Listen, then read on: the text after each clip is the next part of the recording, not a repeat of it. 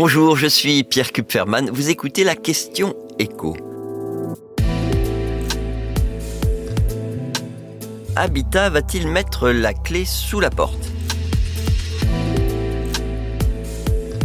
C'est une chaîne d'ameublement qui aurait pu fêter avec faste son 60e anniversaire l'année prochaine. Créé en 1964 par un talentueux designer britannique, Habitat vient d'être mis en redressement judiciaire par le tribunal de commerce de Bobigny. Pour ceux qui l'ignoreraient, Habitat vend à la fois des meubles et des accessoires pour la maison avec un positionnement intermédiaire entre Ikea et les marques de luxe du secteur comme Roche-Beaubois ou Ligne Rosée. Habitat, c'est 450 salariés, 25 magasins en France et un chiffre d'affaires en baisse, 80 millions d'euros l'année dernière. Et ce placement en redressement judiciaire, qu'est-ce qui va changer pour les salariés, les fournisseurs et les clients qui attendent d'être livrés?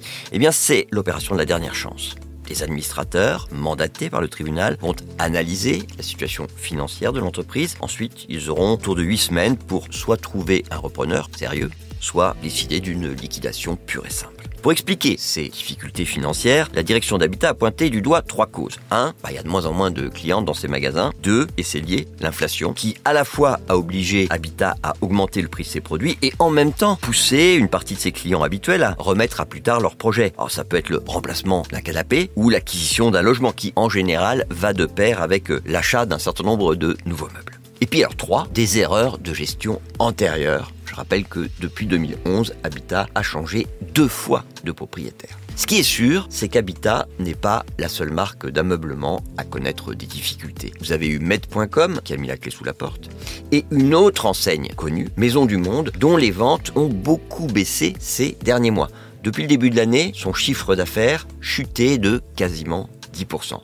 Mais ça ne veut pas dire que tous les acteurs de l'ameublement sont en difficulté. Le champion du secteur, Ikea, bah, il se porte bien. Son chiffre d'affaires mondial euh, continue de croître. Et pour d'ailleurs continuer à attirer toujours plus de clients, Ikea a décidé de baisser les prix d'une partie des produits de son catalogue. Stratégie qui pourrait être d'autant plus fatale pour ses concurrents les plus en difficulté. Vous venez d'écouter la question écho, le podcast quotidien pour répondre à toutes les questions que vous vous posez sur l'actualité économique. Abonnez-vous sur votre plateforme préférée pour ne rien manquer et pourquoi pas nous laisser une note ou un commentaire. À bientôt.